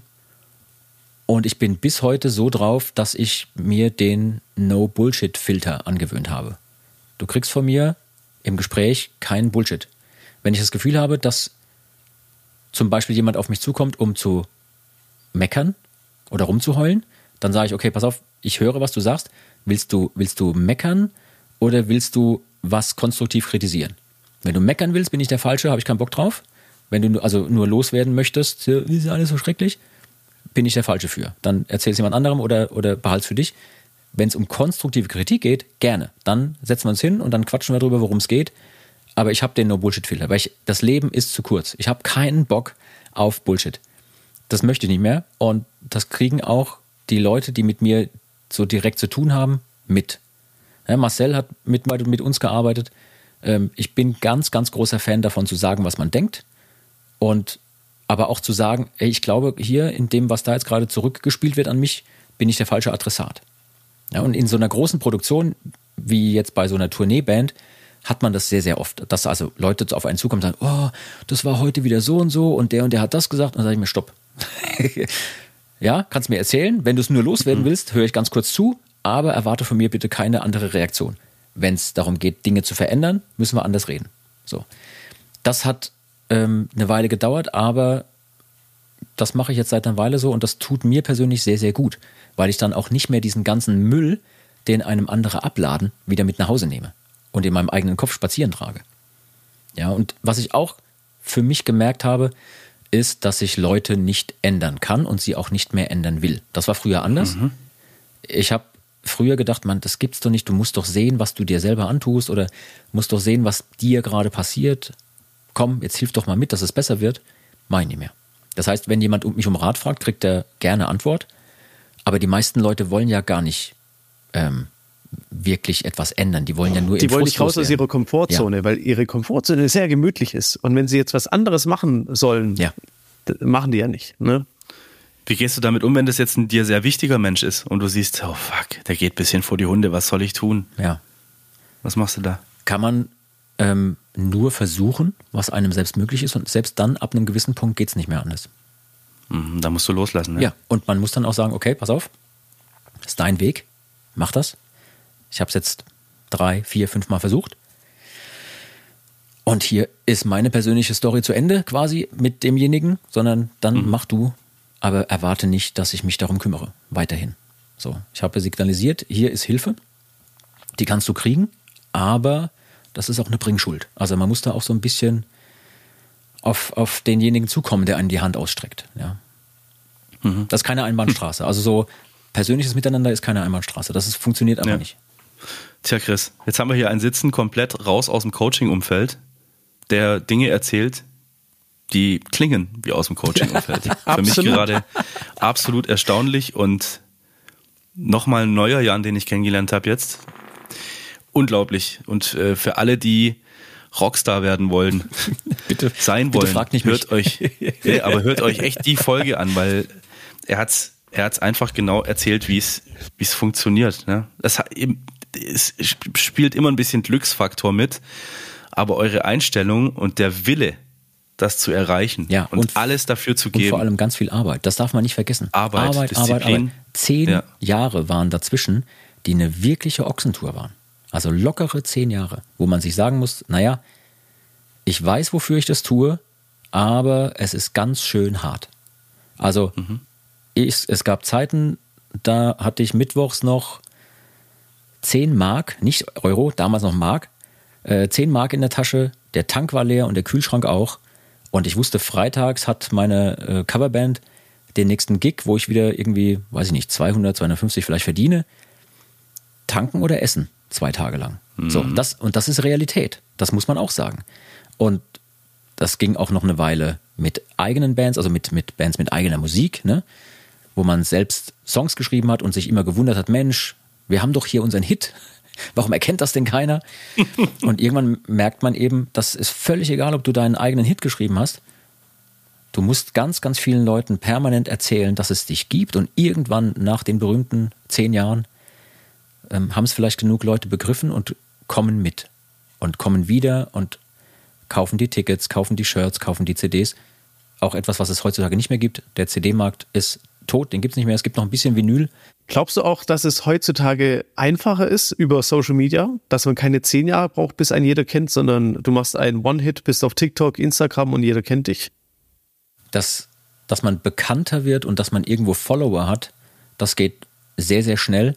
Aber das sind ja Scheinriesen, diese das ist Leute. Nicht nachhaltig. Das ist überhaupt nicht nachhaltig. Weil ganz ehrlich, wenn wir heute oder morgen irgendwo uns entscheiden, auf kleine Tournee zu gehen, wissen wir ganz genau, wir haben uns über so viele Jahre, jetzt die Band gibt es 23 Jahre, wir haben uns über so viele Jahre ein Following erspielt, weil wir an jeder Steckdose gespielt haben und teilweise ohne. Nur mit Trommeln und Dudelsäcken an irgendeiner Straßenecke und immer Flyer verteilt. Heute Abend hier in der Stadt Saltatio Mortis auf Hutgeld, ja, damit der eine Dudelsackspieler noch seine Miete bezahlen kann, bei dem es mal knapp war zwischendurch, oder dass der eine Kollege irgendwie seine, seine Steuerschulden begleichen kann und, und, und, ja. Straßenmucke in, äh, an der Straßenecke nur mit Trommeln und Dudelsäcken und dann abends in irgendeinem Club vor ganz wenig Leuten und das haben wir über so viele Jahre durchgezogen. Wie ich vorhin sagte, sieben Shows auf dem Mittelaltermarkt, Samstag und Sonntag, spielen, spielen, spielen und irgendwann hatten wir uns ein Following aufgebaut und die Leute kommen dann auch wieder und die sind unheimlich treu. Wir haben mit die beste Fanbasis, die man sich wünschen kann. Da kommen Leute, verbringen ihren Jahresurlaub bei uns. Da reisen Leute teilweise aus anderen Ländern an, weil wir eben relativ wenig im Ausland spielen, kommen die zu uns. Leute aus Südamerika, Leute aus bis hin zu Japan. Wir haben alles schon äh, erlebt. Plötzlich äh, erfährst du, du hast einen russischen Fanclub, du hast einen amerikanischen, einen kanadischen Fanclub. Denkst du, was, was ist denn da los? Da habe ich dumm geguckt. Ja. Da waren wir zusammen in Moskau. Ja, Auf einmal schreit Saltatio, Mortis, also der berühmte Ruf, der ja. vor jedem Konzert irgendwie stattfindet, in, in, in Moskau. Ich gedacht, ich spinne. Völliger Wahnsinn. Und das ist aber bei, du hast vollkommen recht, Chris, bei TikTok und bei Insta und wie sie alle heißen, die ganzen Plattformen, ähm, ich bin so sehr Boomer, dass ich noch nicht mehr, mehr weiß, wie viele äh, Plattformen es da gibt, aber das ist auch nicht schlimm. Das sind Scheinriesen. Das bedeutet, wenn diese Person heute oder morgen sich entscheidet, rauszugehen in die reale Welt und zum Beispiel ähm, Tickets anbietet, die man kaufen muss.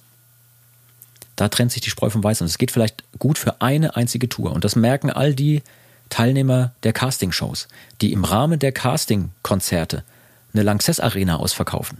Aber wenn die erste eigene Tournee kommt, ist das Erwachen ganz bitter und ganz schrecklich, weil dann werden selbst die kleinen Clubs nicht irgendwie voll, ansatzweise. Weil es die Fanbasis nicht gibt. Und klar, jetzt könnte man natürlich sagen, na ja, gut, der stammt aus einer anderen Zeit, der Jan, der, der will das so romantisieren, dass man sich erstmal alles erspielen muss, weil er es halt selber so gemacht hat, ne? Wie so die alten, die alten Bodybuilder von früher, die sagen, nee, wir konnten es damals doch viel besser als diese ganzen Instagram-Fitness-Fuzis. Das hat natürlich so eine romantische Komponente, aber ich glaube tatsächlich daran, dass man sich seine Leute erspielen muss. Genau wie eine Marke. Also ganz unromantisch, eine Band ist ja auch eine Marke und eine Firma ab einem gewissen Punkt. Und wenn eine, eine Schuhmarke wie Nike oder Adidas oder wer auch immer es nicht geschafft hätte, über viele, viele Jahre ein Image aufzubauen, dass man sagt, na, das will ich aber auch leben, wenn ich mir dieses Produkt kaufe, dann drückt das etwas aus, was mich auch ausdrückt. Und das ist bei einer Band eigentlich ähnlich. Du verkaufst ja auch als Band dich selbst irgendwie als Lebensgefühl. Bei uns zum Glück ist es authentisch. Wir sind keine gecastete Truppe, ähm, wo der Rahmen stand und wir mussten quasi nur Positionen ausfüllen, sondern wir sind authentisch gewachsen und deswegen sind wir auch so, wie wir sein wollen. Ne, mit allen Ecken und Kanten und mit allen Auswüchsen, dass halt ähm, das musikalisch auch, ich meine, Marcel weiß das, wir haben von bis ist ja alles dabei, fast schon schlagereske Songs mit bisschen Dudelsäcken und akustischer Gitarre bis hin zum vollen Metalbrett, wo es richtig hart zur Sache geht äh, und Elektronik und dies und jenes, äh, weil das so eine gewachsene Struktur ist und eben kein Casting-Konstrukt. Aber ich glaube, dass man das braucht. Du brauchst heutzutage, egal als welcher Künstler man sich definiert, eine, einen Kern, bei dem die Leute merken, das ist echt. Und ja, Bekanntheitsgrad kann man riesig erreichen über TikTok und die ganzen Plattformen. Aber eine richtig gewachsene Fanbasis wird nicht daraus werden. Das sind Scheinriesen. Mhm. Cool. Also äh, mega, mega spannend jetzt schon, äh, lieber Jan. Und man sieht auch wieder hier die Parallelen zum Coaching-Universum, was wir so immer haben, die Ziele einfach sich zu setzen und vor allem die Ziele so zu schreiben, dass sie sind, ja, dass sie schon genauso passiert sind. Da sehen wir jetzt hier perfekt den Unterschied zwischen Marcel und Jan. Marcel ja. hat gesagt, er, er, will gerne Rockstar werden und ja. Jan hat einfach gesagt, er ist Rockstar. Und jetzt haben wir hier das Endergebnis. Das Jan, herzlichen Glückwunsch, Sie sind Rockstar. Naja, boah. So, und jetzt, jetzt kann man natürlich auch sagen, was, was ist denn was ist das denn überhaupt alles wert? Weil ich habe es ja bis heute so, wenn ich irgendwo hinkomme, wo Leute nicht genau wissen, was ich mache, da kriegst du ja eher kondoliert als gratuliert, wenn du sagst, du bist Musiker. Ne? So von wegen, oh, das tut mir aber leid. Und was machen Sie beruflich? So. Ja. Und mittlerweile bin ich an dem Punkt, dass ich sage, auf die Frage, ja, was machst, was machen Sie oder was machst du eigentlich beruflich? Da sage ich mal, pass auf, es gibt hier zwei mögliche Antworten. Äh, möchtest du die Wahrheit hören oder die gesellschaftlich akzeptierte Antwort? Hä, wie? Verstehe ich nicht. Pass auf, ich gebe dir zuerst die gesellschaftlich akzeptierte Antwort. Ich bin äh, Teilhaber und Mitarbeiter eines mittelständischen Unternehmens ähm, in Karlsruhe im Südwesten. Wir machen Medien- und Musikproduktion und ähm, haben 20 Mitarbeiter und einen siebenstelligen Umsatz im Jahr. So, und dann, oh, oh, das klingt aber gut. Ja, und, und was ist das andere jetzt? Ja, das andere ist die Wahrheit. Ich habe eine Band. das ist so gut. So, und, mach Bumzack. und mach Bumzack. Und das, ja, genau. und das ist es. Und ja, klar, natürlich ist eine Band zu haben mittlerweile auch, ne, wir hatten es vorhin davon, unromantisch. Da, wie gesagt, man ist auch eine Firma und man muss sich um Dinge kümmern und da gibt es organisatorisches und so. Und wir haben das innerhalb unseres Konstrukts gut aufgeteilt. Wir haben ein Management, was sich um Sachen kümmert. Wir haben eine Booking-Agentur und, und, und. Wir haben ganz viele Geschäftspartner und so. Wir müssen das nicht alles selber machen. Das ist das Schöne daran. Aber trotzdem, es ist Arbeit und man muss diese Arbeit nach wie vor machen. Denn die Zeiten sind vorbei, in denen man als Musiker reich wird. Vielleicht hätte ich mir damals vom Universum was anderes wünschen müssen, dann wäre auch bei mir dieses Engelszeichen anders gekommen. Ich habe mir nämlich beim Universum jetzt damals ist vorbei gewünscht, bei mir, jetzt hat der Universum ja, gesagt. Ich habe mir damals beim Universum gewünscht. Ähm, bestellt. Man muss sich bestellen. Ich habe selbst bestellt. Wünschen. Okay, ich habe mir okay, äh, danke für den Hinweis. Ich habe beim Universum bestellt, dass ich gerne von meiner eigenen kreativen Arbeit leben können möchte. Ich habe auch in den Gesprächen mit meinen Freunden immer gesagt, weißt du, ich muss nicht reich werden. Ich möchte von der eigenen kreativen Arbeit meine Rechnung bezahlen können, gut leben können und meinen, meinen Tagesablauf selbst bestimmen. Aber da hast du es doch jetzt schon gesagt, du möchtest. So, und das habe ich, und das habe ich auch so hingekriegt, das, das kam auch so. Mhm. Vielleicht hätte ich beim Universum bestellen sollen, pass mal auf, ich möchte mindestens vier Villen auf verschiedenen Inseln im äh, Pazifik oder Mittelmeer, ja, können wir ja gleich klein bleiben und so. Und noch eine Yacht und dies und jenes. Vielleicht hätte ich dann, weiß ich nicht, bei Mötley Crew anfangen können. Aber nein, es wurde leider nichts. Ja, es wurde die andere Truppe. Ja. Ja, also beim Universum kann man sich alles bestellen. Äh, es sollte nur immer glaubwürdig sein. Ja. Also was willst du denn mit vier Willen? Stimmt. Muss Wenn du ja das nicht weißt, kriegst machen. du die nicht. Muss man ja auch putzen. Absolut. Das ist ja Wahnsinn. Ne? Das auch noch, muss auch noch putzen. Ist ja furchtbar. Ja, Jan, Mensch. Also, er ist bei Saltatio Mortis gelandet. Wir kommen nämlich langsam zum Ende und wollen natürlich gerne noch sagen, ähm, er hat vorhin mal kurz so beiläufig seinen Podcast erwähnt oder hat sogar gesagt, er hätte auch gerne mal so einen Podcast. Der Kerl hat natürlich schon einen wunderbaren Podcast. Eigentlich standardmäßig mit Robin dabei, ne? Ja, so, zwei das äh, zusammen. So oft so, es ja. geht. Ähm, wir haben natürlich, wenn wir so täglich irgendwelche Dinge zu tun haben, oft die Situation, dass äh, ich dann mit einem anderen Kollegen von unserer Band moderiere. Das gibt's auch. Also der Podcast heißt Med und Moshpit ist in Kooperation mit Radio Bob entstanden und den gibt es überall dort, wo es Podcasts gibt.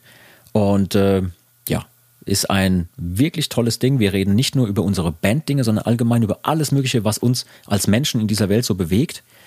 Eine der letzten Folgen, da ging es um künstliche Intelligenz und was macht KI mit der Kunst, ähm, sei es mit der musikalischen als auch mit der bildenden Kunst. Ähm, wirklich, wir hatten Folgen über Depression, wir hatten völlige Quatschfolgen, wo wir nur über unser, unseren Wahnsinn vor, hinter und neben der Bühne reden. Und, und, und. Da ist alles Mögliche dabei. Med und Moshpit bei Radio Bob oder in allen Podcast-Apps. Und wir haben einmal im Monat eine äh, Radioshow. Immer am ersten Sonntag im Monat machen wir die Saltatio Mortis Rockshow im ganz normal regulären Programm bei Radio Bob. Sonntagabends, erster Sonntag im Monat von 18 bis 20 Uhr. Da kann man unsere persönlichen Lieblingssongs hören. Da legen wir wirklich Mucke auf und erzählen zwischendurch von unseren Erlebnissen, manchmal mit genau diesen Bands, wenn man die zum Beispiel trifft auf einem Festival. Da spielst du da irgendwo und auf der gleichen Bühne ist Rammstein oder Billy Talent oder wie sie alle heißen. Und da kommen manchmal wirklich sehr, sehr lustige Geschichten zustande. Das erzählen wir oder halt wir nörden rum, weil wir beide, also Luzi und ich, riesen Musikfans sind, nach wie vor. Und ich weiß auch gar nicht, wie mir das passiert ist. Ich habe so ein, ähm, so ein unnützes Wissen, was Musik angeht und dann lese ich so einen Songtitel und einen Bandtitel oder einen Bandnamen und kann sofort irgendeine Geschichte erzählen. völlig unnütz, ist auch als Partytrick maximal überbewertet. Eher so, dass dann alle genervt sind immer, aber äh, das machen wir sehr, sehr gerne. Also jeden ersten Sonntag im Monat, 18 bis 20 Uhr, äh, bei Radio Bob ja. im normalen Programm. Da musste ich auch sehr lachen. Ich habe eine Weile fürs Radio gearbeitet und habe mir natürlich eure Sendung dann auch mal angehört und musste wirklich lachen, weil euer Jargon, ich weiß gar nicht, wie ihr das, oder zumindest bei Robin ist mir stark aufgefallen, wie ihr das so schnell hingekriegt habt. Diese Überleitungen und also ich habe mich weggeschmissen, wirklich. Habt ihr da eine Schulung bekommen oder wo, kommt, wo kam das Tatsächlich her? Tatsächlich hatten wir eine ganz, ganz tolle und haben sie immer noch, wenn wir das äh, brauchen, eine tolle Redakteurin bei Radio Bob, die Nina. Liebe Grüße an der Stelle. Nina Logis, die ist selber Moderatorin, die ist ausgebildete Moderatorin mhm. und die hat mit uns die ersten paar Aufzeichnungen gemeinsam gemacht. Okay. Und uns dann natürlich auch den Spiegel ähm, vorgehalten. So, pass mal auf, die und die Floskeln, die lässt er mal weg. Ja. Die und die Füllwörter lässt er auch mal weg und pass mal auf, ihr könnt folgendes machen. Und dann hat die sofort, ohne drüber nachdenken zu müssen, fünf verschiedene Varianten oder zehn verschiedene Varianten bei jeder Moderation. Und im Endeffekt ist es jetzt mittlerweile ja auch so, dass wir wissen, okay, an der Stelle kommt eine kurze Moderation, 20 Sekunden, hier vielleicht 30 Sekunden, dort haben wir eine Minute Zeit, da können wir zwei Minuten reden, hier müssen wir die und die Benchmark einhalten, da kommt ähm, der Hinweis auf den Stream, da kommt äh, der Dudler der Woche, hier kommt eine Geschichte mit einem Hörer und so weiter und so fort. Das ist irre, das von dir zu hören. Ja, also das ist, ist genau das, was man dann halt lernen ja. muss. Das ist auch wieder ein Handwerk. Ja. Und ähm, ich habe mal vor Jahren ein, ein ganz, ganz tolles Interview gelesen mit dem Frontmann von äh, der Band Yellow. Kennt ihr, mhm. kennt ihr noch? Also in Sicher. den 80er Jahren riesig bekannt, ne? Ist ein Schweizer, also zwei Schweizer waren das und die haben diese elektronische Mucke gemacht und Formel 1 Intro. Genau, Formel 1 Intro und so weiter. Also The Race. The Race, du kennst ja, kennt man auf jeden Läuft Fall. bei dir auch. Bestimmt. Wenn, ja. wenn du das hören würdest, du wüsstest sofort, von wem wir reden. Und Läuft bei deinen Webinaren. Und der äh, Frontmann von Yellow hat in diesem Interview gesagt, naja, er selber stammte aus einem sehr wohlhabenden Elternhaus und er musste eigentlich nie wirklich für sein Geld arbeiten, hatte sich aber irgendwann vorgenommen, dass egal was er tut, dass er, dass er das gut machen will. Also zum Beispiel hat er gesagt, wenn er auf einer Party irgendwo eingeladen ist, will er derjenige sein, der spült in der Küche, weil er über die Jahre hinweg die Perfektion sich erarbeitet hat. Er ist der weltbeste Spüler, den es gibt. Er hat nämlich so viel Zeit darauf verwendet, den Prozess des Spülens zu optimieren, dass er mittlerweile der allerbeste ist, was das angeht. Und deswegen will er bei jeder Party, also wir reden hier von einem richtigen Multimillionär, der absolut wohlhabend äh, ist und wahrscheinlich sich zehn Leute leisten könnte, die für ihn spülen, aber der macht es so. Und das fand ich total inspirierend. Da haben wir es wieder, ne? Inspiration und so. Ich bin absolut davon überzeugt, wenn man etwas tut, und sich committed hat, dass man das macht. Also nicht jetzt, wenn einer von auskommt, du machst es jetzt und man hat keinen Bock, sondern wenn du selber von dir sagst, alles klar, hier kommt eine Aufgabe und ich sage von mir aus, ich erfülle die jetzt. In dem Fall, meine Band kommt mit Radio Bob auf mich zu und sagt erstmal, Jan, kannst du dir vorstellen, einen Podcast für uns zu produzieren? Und dann irgendwie ein Jahr später, hey, das läuft so super, kannst du dir vorstellen, mit deinem Kollegen eine Radiosendung zu produzieren? Wenn ich dazu Ja sage, dann habe ich eine Verantwortung. Und dann muss ich auch, genau wie wenn ich Drummer bei einer Mittelalter-Rockband bin, dann habe ich den Anspruch, dann will ich der beste Typ sein, der das in dem Moment macht. Das heißt, gute Arbeit abliefern. Weil ich habe ja Ja gesagt. Mhm. Ja, deswegen, ich, ich verstehe zum Beispiel ganz oft überhaupt nicht, wenn Leute irgendwo arbeiten und den Job so machen, dass man selber merkt, die haben überhaupt keine Lust dazu. Die sind unfreundlich, die sind nicht kompetent, aber nicht deswegen, weil sie blöd sind, sondern weil die keinen Bock haben. Du hast doch selber gesagt, oder den Vertrag unterschrieben. Du hast doch gesagt, du machst den Job hier dann mach den doch bitte gut. ja. ja. Und was man nicht weiß, das kann man lernen. Das ist bei allem so. Ja, ich war der schlechteste Gitarrist, den man sich vorstellen kann. Das, da hat jeder, in meiner Jugend hat jeder zu mir gesagt, Jan, hör auf, Gitarre zu spielen, bitte. Es ist ganz schrecklich. So. Und ich habe es irgendwie geschafft, als Rhythmusgitarrist in der professionellen Rockband zu spielen. Und zwar über viele, viele Jahre jetzt. Jetzt bin ich wieder hauptsächlich Drummer, ähm, weil wir hatten einen, einen personellen Wechsel vor ein paar Jahren. Das heißt, ich bin jetzt nur noch Drummer aber ich war eine Zeit lang, als wirklich furchtbar schlechter Gitarrist, war ich trotzdem Rhythmusgitarrist. Aber das war halt Arbeit. Und genauso sehe ich es beim Radio, genauso sehe ich es beim Podcast. Es ist nur Arbeit. Man darf sich nicht vor der Arbeit scheuen. In dem Moment, wo einem klar ist, was sind denn meine Parameter, was muss ich denn erfüllen, das kann man alles lernen. Und dann ja. wird es zwangsläufig irgendwie gut. Bis zur maximalen ja. Inkompetenz halt, ne? Das Peter-Prinzip kennt ihr, ne? Mein Peter-Prinzip? Peter, Peter Prinzip. Ich glaube, es ist eigentlich ein Peter ähm. Ähm, ich weiß nicht mehr genau, wie der, wie der Vorname ist. Hat mal irgendjemand definiert, der so hieß. Also das Peter-Prinzip. Du wirst maximal bis zur größtmöglichen eigenen Inkompetenz äh, befördert. Und so landest du ab einem gewissen Punkt immer an einer Position, in der du der Schlechteste bist im Vergleich zu allen anderen. Ja, weil du wirst bis zur maximal eigenen Inkompetenz befördert. Das erklärt, warum so viele Politiker und so viele Vorstandsvorsitzende vielleicht nicht ganz so gut sind. Kann man nachlesen. Ist wirklich super spannend. Sehr gut. Hast du denn vielleicht noch einen ja. Tipp für unsere Zuhörer und Zuhörerinnen? Also außer natürlich, sich vielleicht jeden Tag äh, irgendwas vorzunehmen, um besser zu werden. Gibt es noch was aus deinem Marcel? Bevor. Bevor. du loslegst, abgesehen von all dem, was du sowieso schon gesagt hast heute, weil was du von dir gelassen ja. hast, ja. war für mich in höchstem Maße motivierend. Und das sollte für euch alle, die ihr hoffentlich richtig zugehört habt, schon motivierend genug gewesen sein. Ja. Dennoch. Ja, ähm, bitte. Okay. Ja, ich habe was. Und zwar, ähm, erstens, das, was ich jetzt alles heute erzählt habe, ist natürlich das Destillat von ähm, mehr als 40 Jahren auf dieser Welt. Ja, ähm, das bedeutet, ich habe das, was sich alles so leicht erzählen lässt, wo man denkt, na, der hat alles im Griff, ist ganz viel Trial and Error. Bis zum heutigen Tag. Und ich glaube, was man sich klar machen muss, ist, dass das, was wir da draußen zu einem Großteil sehen, zum Beispiel auf Social Media oder auf YouTube oder auch manchmal auf irgendwelchen Fotos, die rumgereicht werden, ähm, das ist nicht das echte Leben. Alle von uns haben ja, konsequenterweise immer wieder Dinge, die nicht gut laufen. Und das ist gesund und das ist menschlich. Wir alle machen Fehler. Wir alle, äh, also niemand von uns ist perfekt. Ich will auch gar nicht perfekt sein. Äh, Fände ich langweilig. Das Einzige, was wichtig ist, ist, dass man nicht aufgibt. Egal was es ist. Wenn ich zum Beispiel merke, oh, mir geht's gerade nicht gut, mir geht's geistig nicht gut und mir geht's körperlich nicht gut, ähm, dann kann ich mal checken lassen, was machen denn meine Hormone? Oder dann kann ich mal mit einem Arzt reden, kann sagen, habe ich vielleicht eine Depression? Habe ich als Mann vielleicht einen Testosteronmangel?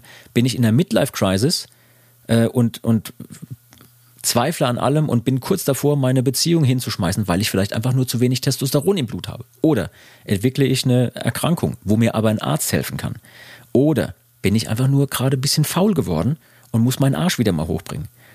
Jeden Tag aufs Neue ist für mich persönlich das Wichtigste, nicht aufzugeben und zu sagen, hey, das Leben ist zu kurz, um schlechten Wein zu trinken und das Leben ist zu kurz, um sich mit schlechten Dingen zu beschäftigen.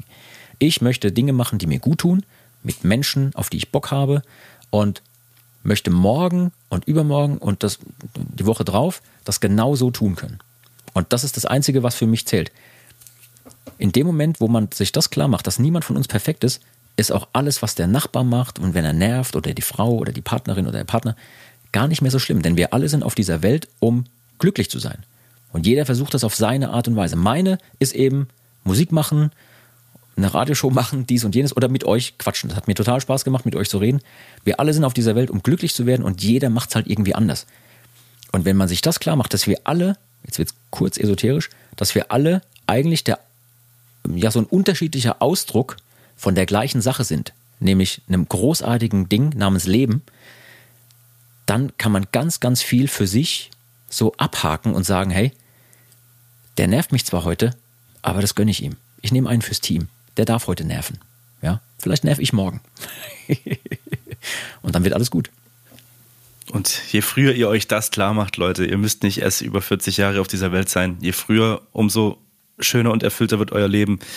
Jan, unfassbare Worte. Vielen Dank, Chris. Ich glaube, du bist auch ein bisschen überwältigt gerade. Absolut. Also vielen Dank. Das ist einer meiner Lieblingsfolgen jetzt schon. Danke, Jan, für, für dein Wissen, was du jetzt so geteilt hast. Auch auf einer ganz äh, greifbaren Ebene, glaube ich. Also jeder kann sich da einfach selber was rausgreifen und ist nicht so hochschwingend.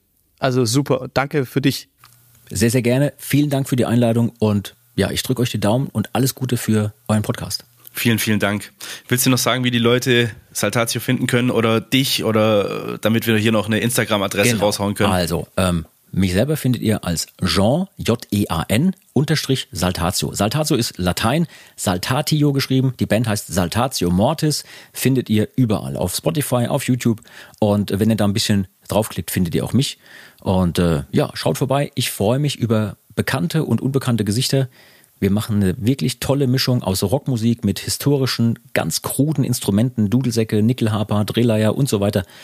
Und äh, ja, haben ein paar gute Songs am Start hoffentlich und wollen einfach nur ein gutes Lebensgefühl vermitteln. Das ist das, was wir tun. Fragen, Feedback, Anregungen an Chris oder mich auf Instagram äh, chris.hasebrink oder marcel.instagram.